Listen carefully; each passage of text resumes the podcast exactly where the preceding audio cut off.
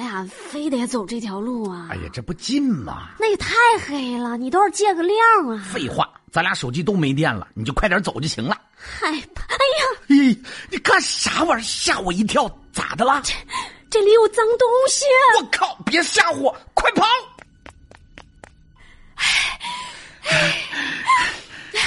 什么玩意儿啊？到底啥脏东西啊？啊！刚才碰见啥脏东西了？我我刚踩到垃圾袋了。喂！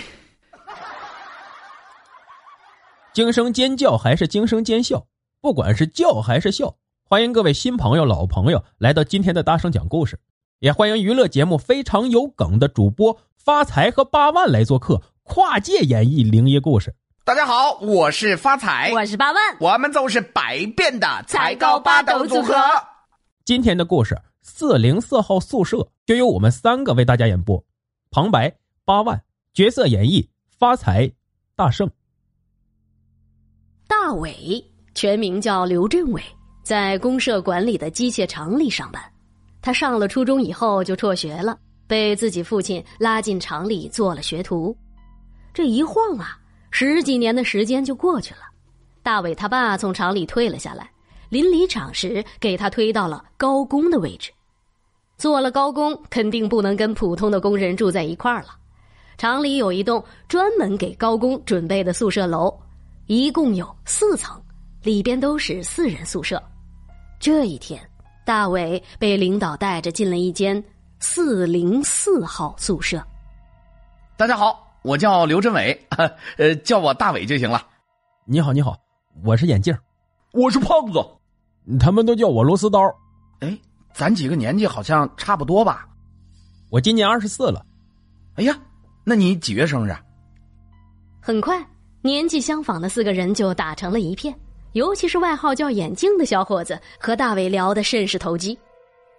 安顿好自己的行李以后，大伟就开始在宿舍楼里转了起来。他想着多认识几个朋友，以后工作也好开展。可一通溜达下来，他发现了一个很奇怪的事情。这怎么四楼就咱们一间宿舍呀？哎，其他宿舍门怎么还都用木板封着？这是还没建完吗？这是？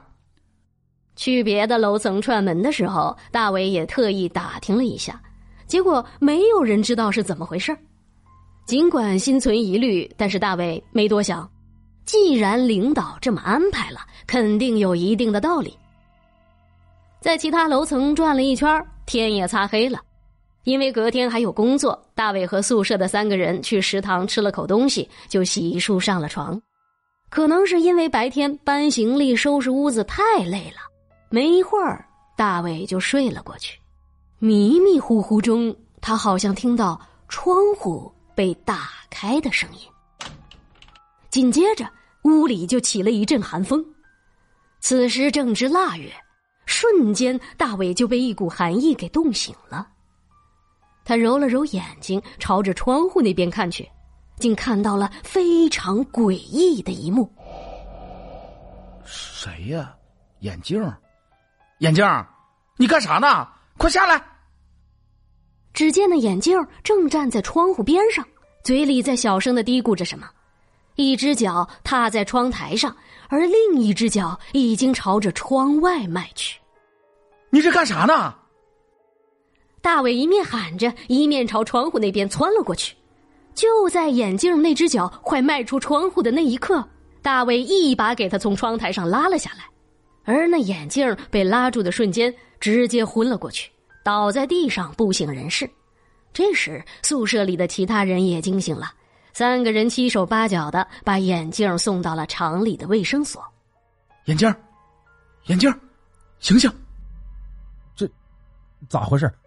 我在哪儿啊？这是？这是咱厂的卫生所。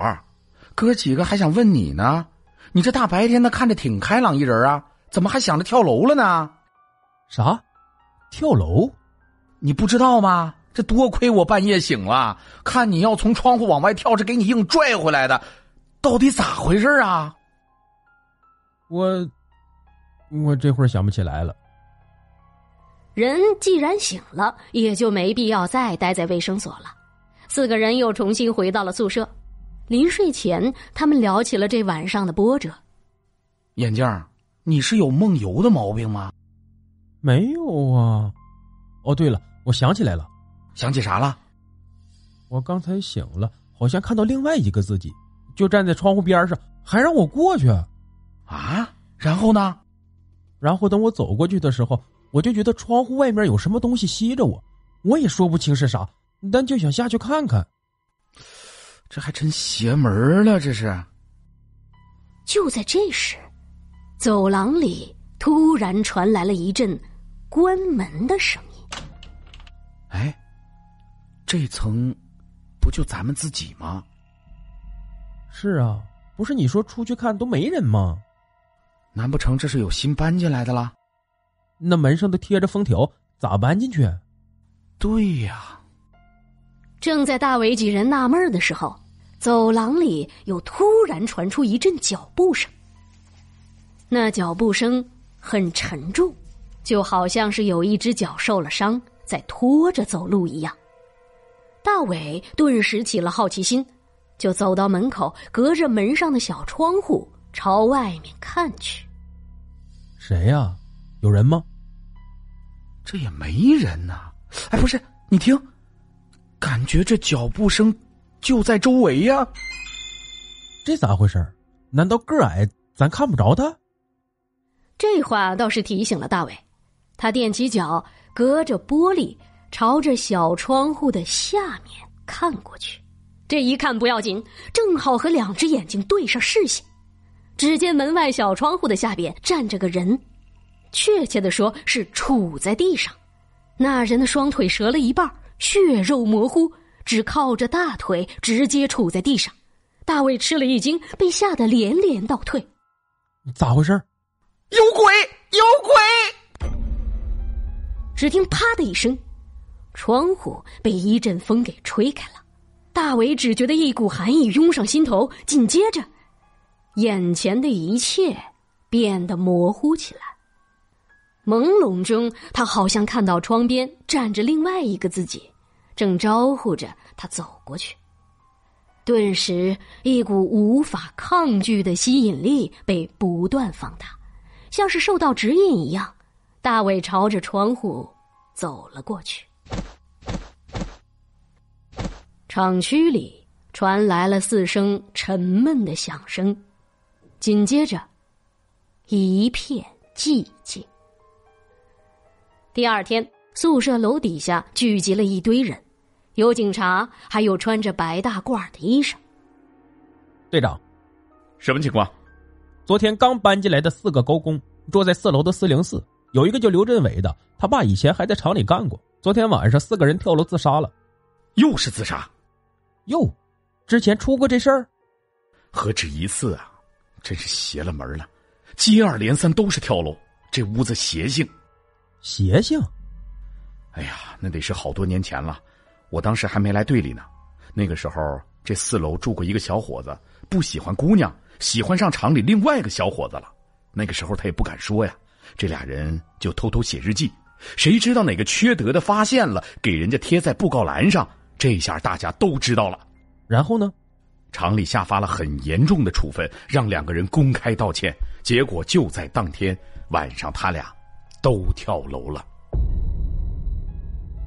从那以后，再住在第四层宿舍里的人，不知道什么原因，也陆陆续续的都跳了楼。厂里领导虽然不信邪，但还是按照上边的要求封了第四层。而这段时间，因为其他三层的宿舍不够住，这才启用了一间四层的宿舍。没想到，竟然发生了这样的悲剧。